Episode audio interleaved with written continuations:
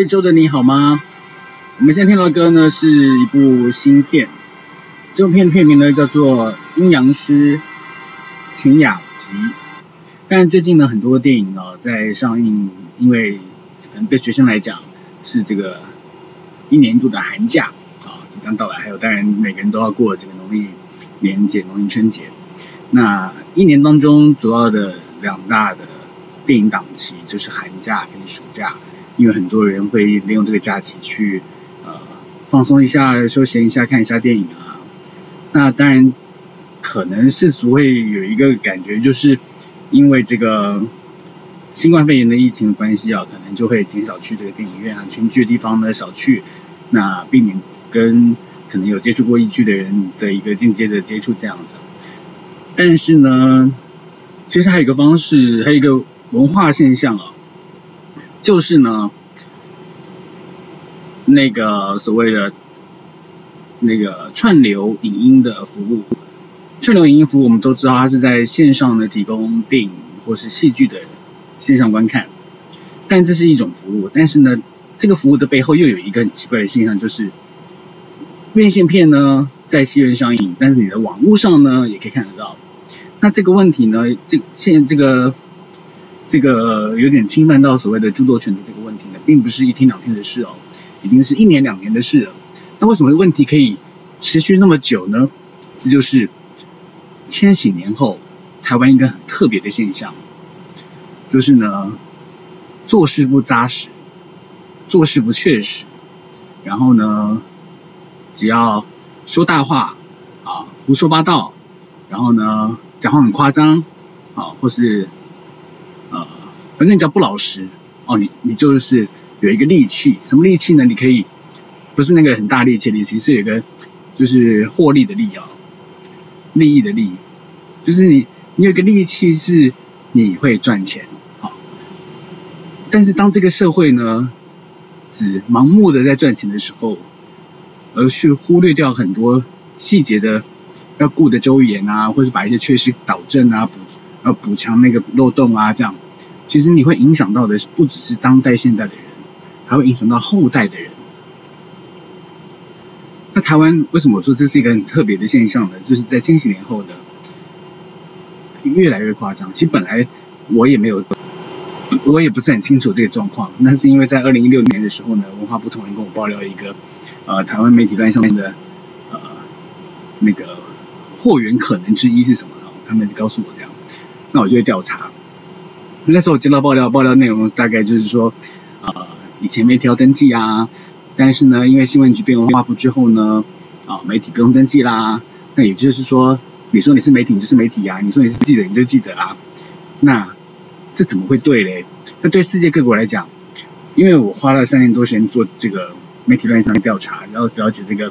台湾媒体乱象到底发生什么事，那就从从最源头开始啊，了解怎么怎么成立一个媒体。那成立媒体之后要做的一些事情。那没有钱的话怎么办呢？啊、政府补助，那就一步一步一步一步做。那从从每一个做的这个细节呢，去了解到每一个环节究竟出了什么问题。因为我比较特别的是，高中毕业开始到社会上工作，那当然就是大家都知道，就是高中毕业做广播嘛。那广播呢，在大学毕业的时候就就就算。也是毕业了哈，那我就把所学呢出成一本书，那呃觉得是一本工具书，可以把我的经验跟未来有兴趣的对广播有兴趣的人可以当参考。然后呢，我就被呃被就是言语啊说法，然后一些灌输一些我的观念啊，然后我就去了中国时报当记者。那 DJ 也没有放掉这个工作，因为我很喜欢当 DJ，就是不知道为什么喜欢，会就不知道很难讲，就是以前也没想过要当 DJ，然后就因为高中毕业选上之后，然后就哎，到现在都没有停过十年这样。那今天十枚真相除了要讲电影之外，那还会跟你讲我们上周的一个后续啊，文化部的后续。那回到我们刚刚前面讲的主题，就是千禧年后呢，台湾有一个很奇特的现象，就是你做事啊比较扎实，然后你胡说八道啊，然后就是你那个招摇撞骗啊，你就可以赚大钱啊。然后呢，但是你这个赚大赚大钱呢，在台湾呢又吃不就是没办法吃这一套吃很久，因为台湾人就是不信诈骗那一套。但是这一套是从哪里来的呢？这套呢是从对岸的中国大陆来的，因为对岸的人口多呢，加上他们就是会他们是共产国家嘛。可能因此比较好好包装哈、哦，那这个我就不是很了解了。但是呢，我是比较喜欢民主社会的生活，然后那因为对岸呢在做那个所谓的募资平台呢，有很大的商机，就台湾呢也跟着做。但是呢，这个又牵扯到另外一题，以后我们再讲啊，就是募资是假的。那我们今天再继续讲到的是那个电影的问题。我刚刚讲说，其实现在两大市场，一个是寒暑假嘛，那是一直以来、长期以来，就是这两档期的那个票房收益是会最高的，因为很多人不用上班上课啊，那就变成很多人有有机会跟时间愿意把呃把时间呢，就是去电影院跟好朋友一起去看电影啊，或者是跟呃新来的另一半啊去看电影啊，休息一下吃吃爆米花，让你去一趟爆你去一趟电影院呢，去一趟影城。你可能就要花上花上一千块，哦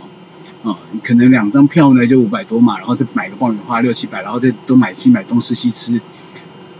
这一天的一一千多就花掉了这样。但这不是什么大问题啊，毕竟消费交易嘛，就是心甘情愿啊，就是他卖这个价钱，那你想买啊，你愿意接受，那就完成了这交易，这没有问题。但是有一个问题是什么呢？怎么会戏院上的电影，网络上也看得到？当然，如果今天我不是记者的话，我也我也是会说，我看得很爽这样。可是当今天是记者的时候，记者的角色，其实我最近也一直跟很多人强调一个重点，就是媒体乱象的根本问题在哪里？媒体乱象的问题不是说什么假新闻啊、假消息啊，没有假新闻，新闻就是新闻。讲假新闻的人，他是不懂新闻怎么做，他没有参与过真正的新闻的制作，啊，因为媒体的范畴很大，媒体包含了广播啊、电视啊、平面啊、报章杂志啊，这些通通都是只要是作为大众传播的一个媒介的嗯物件，或是一个媒介的管道，可能说广播的呃那个那个波长啊那个。功率啊，哈，或是电视啊，有线、无线啊，啊，或是我们以前那种手掌手掌型那种呃行动式那种电那种电视啊，那都是一个媒介，或是报章杂志啊。只是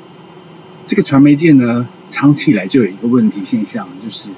你待过这个媒体呢，一个媒体啊，可能说一个你待过中央社好了，或是你待过一个什么健康网站好了，你就觉得自己是媒体人。那媒体人就会放大自己的脑袋，就变成大头症啊。那这就回到我们上周跟大家在石门这样讲的那个文化部的那个公关主任罗荣，为什么会会叫我去在我们两个在面对面谈事情的时候，我请教他说，你待过什么样的媒体啊？你有什么样的经验？竟然叫我去 Google 查，那这让我很开了眼界，是人与人之间的沟通。就是要呃多说多了解。那当我们跟他都第一次见面的时候，我不是很了解他，那当然是彼此要多多的自我介绍啊，或是或是多说明，才会了解对方的个性啊，了解对方的想法，然后去呃思考啊、他说的或是我说的，嗯、呃、什么啊、呃、哪边的比较正确啊，或是有不正确地方啊，可以互相的呃修正啊，或是呃导正观念啊。但是呢，罗荣呢，他并没有想要改这样的观念，他觉得自己是对的啊，然后什么都是对的，什么都知道，哦，包含呢，他说刚刚他打过有回电话给我啊，这个事很无聊，他说他回电话给我什么四五次，我说你哪有那么多次，你就两三次而已，一想也想得出来，就是我打给秘书，然后秘书请他来打电话给我，那他打打电话来呢，我没接到，那我就打给秘书，因为他打的电话是事后事后来，我也不知道是谁打的。我就通知秘书说刚刚有电话来，但我没有接到，你要不请那个人就打给我这样，然后他就再打一次，然后呢又没接到，那时候我手机刚好裂开这样，他没接到，然后呢我又我就没有好像没有再再告诉秘书秘书一次哦，我就自己再打电话过去，但是秘书去开会了，所以就跟同事讲说，那要不要请那个人？别的同事说，请刚刚有打给我的人就打给我这样，然后呢，好像又有再来一次，这样就三次嘛。他怎么可能打到四五次呢？用脑袋想都知道。你又不是那个那么积极的人，哈、哦。那更妙的是，你还叫我自己上网查你的你的经历，你就在我面前，你不能自己讲吗？哦，那这就是蔡政府带的人。那他呢，罗荣呢，很特别，我也很认真的，就是按照他说的上网查，我我就离开了。那个文策院之后呢，回到家就开始上网查啊，他叫我查我就查嘛，啊罗荣，澳洲某大学，呃某好像硕士班还是什么东西，反正政治社会有关，也不是大众传播新闻科系，然后呢是肄业，啊一个肄业的人呢，做的公关室主任的位置，但是却不熟媒体，但是你也不能说他不熟，人家好歹是《新活水》杂志的总编辑，那是什么杂志呢？是一本呢连新闻媒体的。呃，标题呀、还有撰写方式啊，通通都不熟悉的，自以为的杂志，你就很好奇卖了几本。一周刊呢，后来每个月呢只卖了一万本，连一周刊都只卖一万本，你星火水能卖到几本啊、哦？那你凭什么以星火水，然后把自己抬轿抬得这么这么这么趾高气昂这样？啊、哦，然后还说。呃，因为那天我去文策院的时候呢，其实并没有先打电话，因为我就是不想再给他们打电话，就想说，因为你既然是一个开放的平台嘛，网站上也说啊、就是有一站式的服务啊，那我就要去了解你是什么样的一站式服务。就到现场去呢，柜台那个来帮忙开门的人就说没有一站式服务这样，所以你网站写的东西跟实际上是不符的，这跟总统府一样啊、呃，你总统府的官网呢有什么样的？服务什么样的项目？结果总统府接电话的人通通都不知道，包含你告诉他说网络上有这个表格啊，总统府也不知道，然后说转给承办员，承办员也不知道，那这整个在整笑哎，哦，那这个政府特别，是他会很会做一个美化的一个动作，那这会拖累台湾的人民哎，人民很信赖你啊、认为你这个民进党的政党轮替的时候呢要做一些改变，就。你改了什么？你没有改，你不改就算了，还跟着一起烂，跟着国民党一起烂，那就每个政党都很烂。那既然政党都很烂，为什么要需要政党政治呢？因为你政党政治有很大问题，就是啊、他们公务人员嘛，一定要经过这个公务人员是什么，像相关特考之类的啊、你要几职等级之内可以做什么工作？那包含了像啊、法院啊这些公家单位在征人的时候。你也必须要具备公务人员的身份，你才可以去应征。可是这有一个很大的问题，就是你不熟产业啊，哦，你像这个罗荣，你作为公关室主任，你没有相关经验，你怎么会应对媒体呢？你凭什么做公关呢？啊、但是你却影响到很多事，因为这个公关主任，因为去文策院的是文化部叫我去文策院，那我就去了一趟。那文策院这个罗荣呢，却不知道怎么回事，他又不说。不知道文化部跟谁跟我联络这样，那是你们内部沟通有问题耶。今天文策院你生出来是因为你是文化部，就是办出来的一个行政法人单位，其实也不需要你文策院的存在啊。文化部人这么多，每个人都无所事事，那要你文策院干嘛呢？分钱吗？那分的也太明显了吧？那为什么我刚刚说无所事事呢？因为呢，就是我我们要出那个台湾亚洲时报嘛。其实我当然有办法出，我只想知道我们政府在干嘛。好，我就说，我上网 Google 查，要找印报机，找不到。那政府应该有这些资讯吧？哈，毕竟新闻局啊，不知道文化部就你即便媒体登记东西没有带走，但是你好歹有那些机器的资料吧？哦，不然你看这次要那个新冠肺炎的问题，我们那么大方，马上可以做出口罩。可以可以找到厂商，那代表政府是不是有相关的资料呢？哦，应该是有哈哈。那就我就去了一趟文化部，但是我去文化部之后呢，发现哦，新大楼呢在新庄，比一传媒大楼还还好。那这个我好像讲过。然后进去里面呢，就看到里面有分广播区啊、广播组啊、电视组啊，就是还是跟媒体事务相关的啊，还有数位出版，很进步，很新，就是有跟上时代调整，变为数位出版。那数位出版，我觉得就跟我们这个台湾亚洲时报很像，从线上转线下做做出版。但是呢，我到了数位出版组的时候，那边有六个桌子，六个人，没有一个人答得出来，数位出版组的业务是什么？哦，平常上班每天在干嘛？讲不出来耶！你每天就上网那边聊天，然后等着等着我们拿纳税人的钱，怎么会有这种这种公务员呢？这才让我开了眼界。那、啊、另外开了眼界是罗荣，你把事情反映给文化部，文化部就就是中央主管机关嘛啊，就是他但就是媒体现在没有主管机关，那其实就是文化部啊。那我说我也不知道什么文化部要这样东推西推，连 NCC 都说这是个问题。啊，这私下说了，他们但没有台面上说。台面上当然是附和你这个政府怎么说怎么做，啊，但是每个人都知道这是有问题的。在世界各国当中，你要变成一个媒体，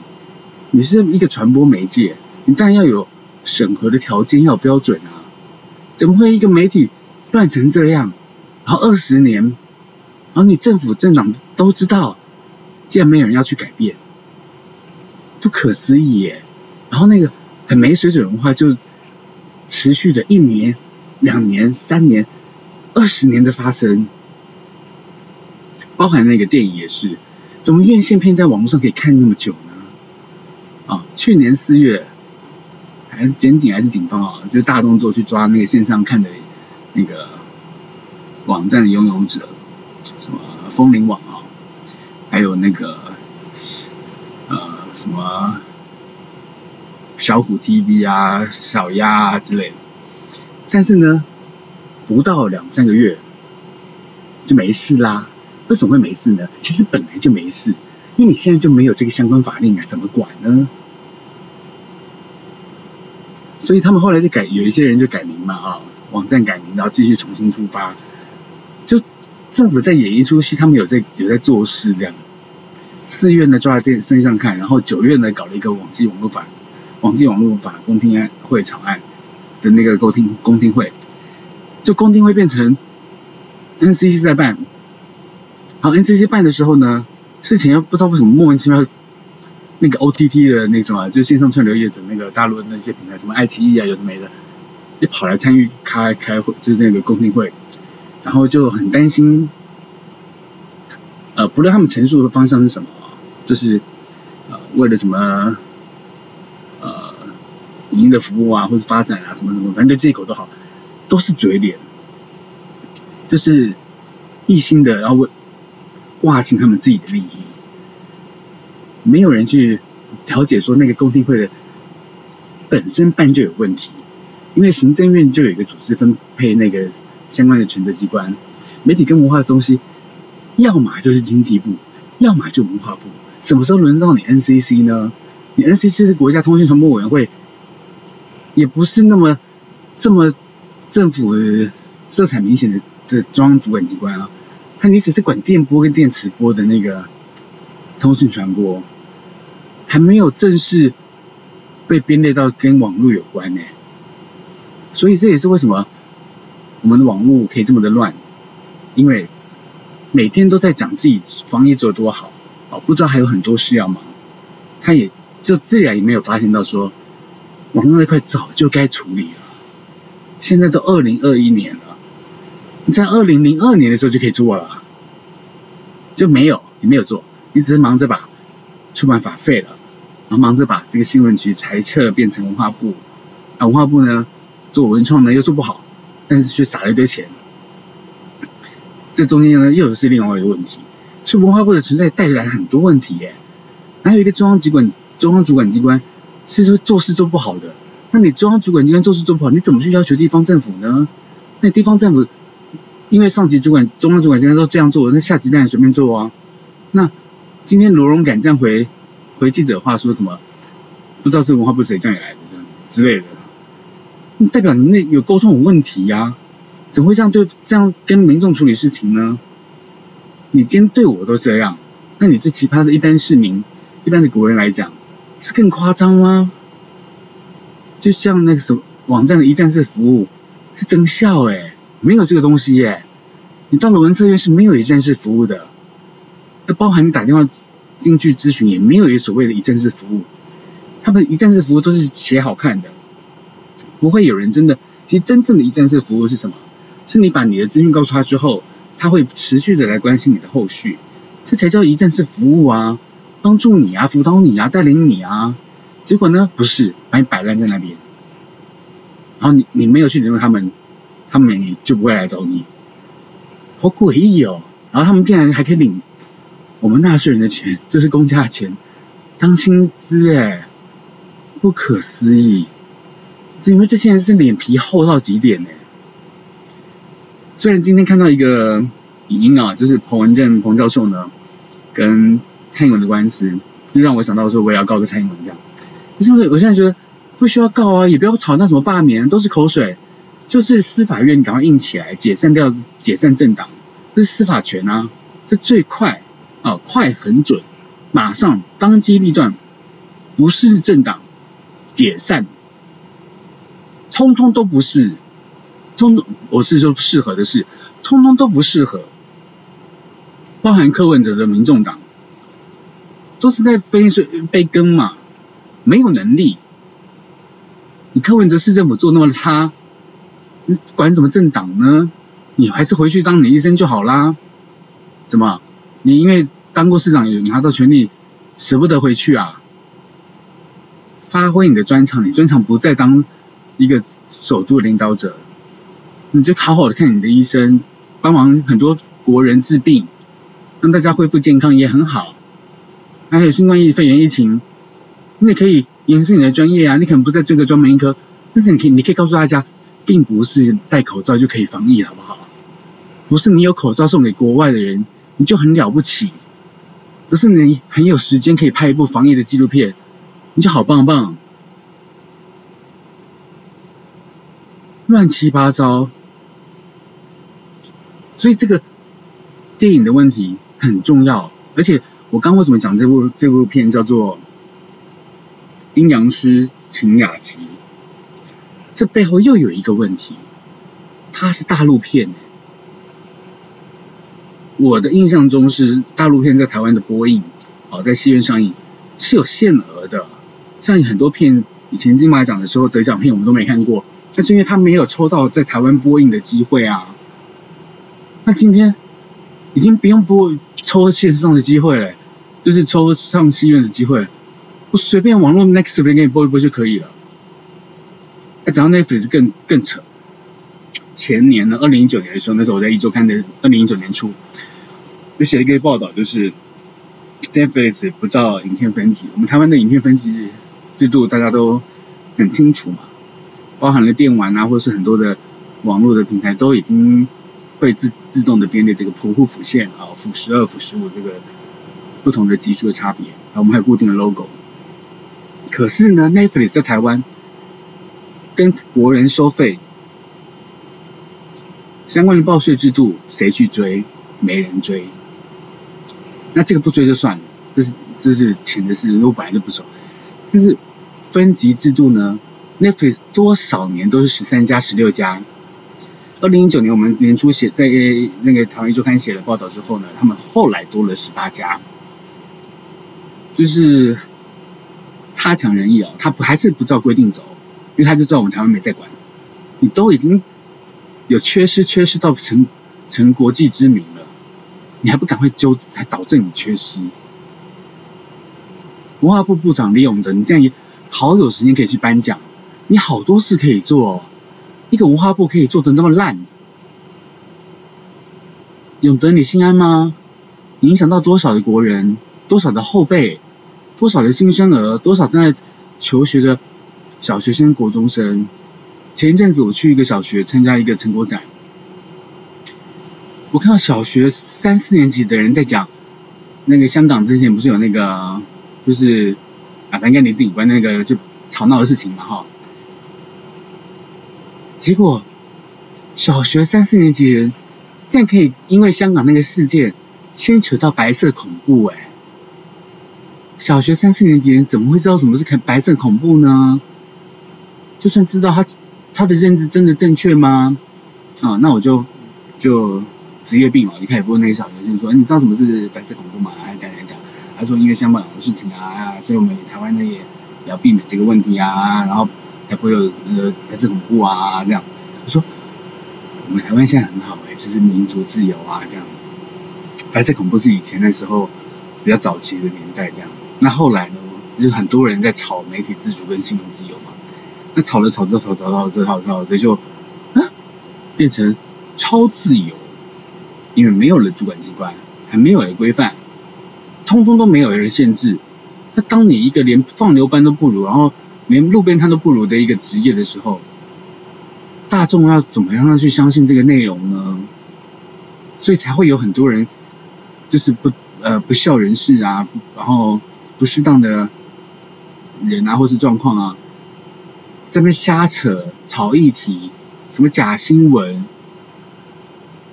还有教授可以讲假新闻，还搞了一个事实查核中心。你你没念书的啊，你也要有常识啊。你新闻怎么查核呢？你要知道消息来源啊。记者不会告诉你消息来源，你要怎么查呢？然后你你的查核只是一些什么资讯的正确错误吗？那不需要你查哎，每个人都可以查，每个人有 Google 都可以查。你查中心干嘛？A 钱，还有帮政府说话。为什么这样讲呢？因为那个洪文正府教授他有一个假假新闻、假新闻的那个是新媒体网站哈，就有公布他们有有证呃有资料显示呢，就是就是这个视察中心呢，还有那什么很多的协会单位啊，都是蔡英文的网军。我是不熟悉绿营的网军，所谓的网军啦，但是我知道一件很重要的真相是，前几年有一个社会事件啊，那个也是假的诶，竟然是民进党搞出来的，我听到之后我整个傻眼，不可思议，政党可以，政治圈可以这么的，怎么讲，有自己的一套那个。那个经营方式，所以台面上看到的政治人物啊，你不要以为他很会讲话就很有权力哦，不是哦，他其实白话说他就是像艺人这样，艺人跟经纪人，所以当政治人物会讲话大声的大声的，其实他代表什么都不知道，就像蔡英文，好像自己很有魄力，是个女强人，给你塑造这样的很好的印象。啊，这个是 image 的形象，可是呢，他什么都不懂，什么都不知道，哦，从陆委会出来的他呢？家里的环境怎么样的成长环境，大家也很清楚，哦，求学时候的状况，多少也有人了解。你今天做到总统，就是因为盲目的相信你所塑造出来的形象。那这跟韩国人的问题是一样，中天该不该关呢？不该关，但是也该关。为什么？因为媒体自主跟新闻自由，你凭什么关呢？而且。没有主管机关呐、啊，你关个关个什么东西呀、啊？这演哪一套啊？啊！但是为什么该关？你中天在报韩国瑜的新闻那时候，那那时期，被我看我有我有看到过，你怎么整个小时都在讲韩国瑜呢？那你是整点新闻哎，你不是政论节目，你整点新闻通通都在报韩国瑜，你没有新闻比例哎，没有公平原则哎。那 NCC 可能有讲过，我记得 NCC 讲过什么罚罚过中天啊，怎么该罚，所以所以不再罚，要就是要撤，就是不发照这样。你罚人家，你有告诉他要怎么做吗？当你今天 NCC 又不专业的时候，你去罚人家，你没有辅导他走向，就是导正他的缺失，他怎么知道自己错在哪里呢？那你直接叫他罚钱，他就有钱，他就给你钱啊。但他不知道自己错在哪里，他怎么改正呢？他只好继续错下去啊！所以今天中天会这样，也是你 NCC 纵容的，NCC 导致的，政府所导致的。媒体没有主管机关，没有人在照顾这些媒体单位，每个人都每个单位都想当媒体人，都想发声，都想成为有利人士，然后呃是公众人物嘛哈。但是没有人发现网红是假的哎。募资是假的哎，包含了政府的补助款也是假的哎，然后说帮忙帮忙也是假的耶，还有那个那个振兴企业那个什么那个反正那个补助也是假的耶，自己有一套作业模式，他说说改就改，然后胡搞。那去年疫情开始爆发前的那个呃第一个最大重大的新闻是口罩买不到，谁去调查了？为什么口罩买买不到呢？记者的工作是什么？获得消息来源之后去调查去了解状况，不是你政府说什么报什么，所以这个有很大误就是关键的媒体类上重点，journalist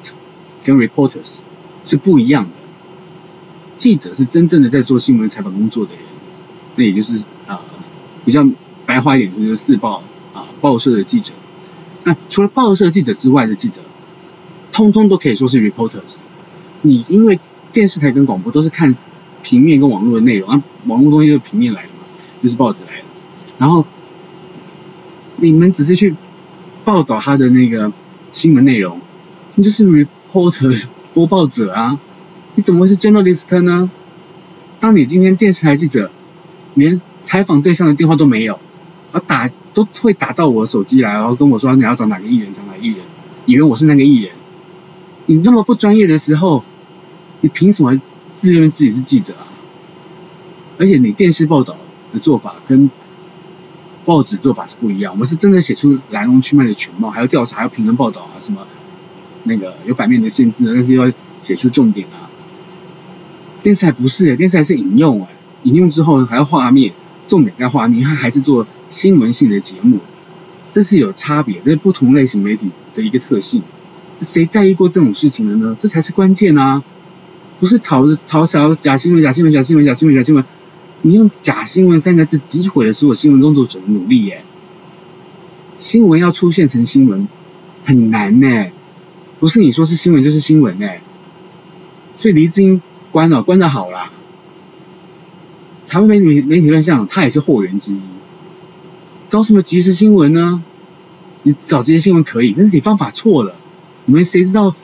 即时新闻写的人是谁吗？美编呢，文编呢，不是记者耶。那他一开始觉得没有什么关系，没有什么关系，久了久了就成习惯。这个习惯的的源头是错的，那就到时候就错错错错就变成一个大错，所以变成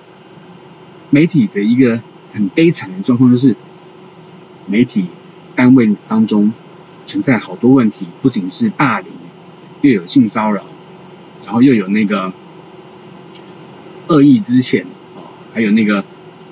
分派系啊，就是完。我们每次在当媒体在在宣导说禁止什么时候啊，公平正义啊什么时候，在媒体当中是没有这回事的。那当一个有问题这么大的产业，没人去把它拉起来的时候，他出来的东西当然不可信啊。因为谁知道那个写记者是谁啊？他的。品德可不可信呢？就像宋小玲，我讲，我有很多次那个一镜周刊的宋小玲，跟他说锦荣没有这样讲，偏偏要照那个胡说八道的记者这样怎么写怎么出，他那个就叫做假新闻，那个是不确实的东西，那是我们记者经过调查之后，但是宋小玲又不能当当做记者，他待过哪个报纸呢？没有，所以其实很简单一个辨别的方式就是，你没有待过报纸的记者，你就不配叫记者。你就只是一个新闻从业人员好了，好，那电视的话，你就是新闻性节目的的编采人员，你怎么配叫记者呢？记者还会讲错话，用还会用错字，然后还会胡说八道，不可思议耶！中华民国宪法保障记者的采访权，就是因为记者是一个很。神圣的工作，我不是说我自己都神圣啊，其实我只想当记者，我没有想当记者，我只是看不下去这个记者这个新闻工作被被政党搞得这么这么可悲。记者是一个很神圣的工作，记者的一眼睛是记录，笔记呢也是证据，录音更是强有力的铁证，每一句一字跟记者的互动，通通都可以是新闻。那至于要不要成为新闻，是决定权在记者。所以我像我曾经就跟那个快递公司那个快递开那个快递车的司机吵过架，啊，他就跟我讲说他们什么肖，他有肖什么肖像权啊，他有什么那个各资的，啊，这个媒体啊，电视媒体的报道啊，你看影响多少民众的认知，还有那个错误用语，法律上呢也没有所谓的什么保留法律追诉权，谁知道没有法保留法律追诉权？荧幕上、电视画面上，到现在还是有人在讲保留法律追诉权。你去哪里保留啊？谁有表格给你填啊？没有人有啊，没有单位有啊，那是你自己这边说自己这边演的，没有这个用词，没有这个用语，更没有这回事儿。谁给你保留法律追诉权？你自己都保留。你只是因为别人这样讲过，你就觉得自己可以这样讲，无聊诶、欸、这个政府啊，糟糕透了。再不赶快把它解散啊，就是让。台湾人民陷入更悲惨的生活当中，纳一堆税，纳纳税之后呢，被他们政党乱分，分给谁呢？分给他们自己人，啊，分给就是他们的各地的那个庄脚啊、绑庄啊，这样选举的时候呢，才可以获选啊，啊，不可思议。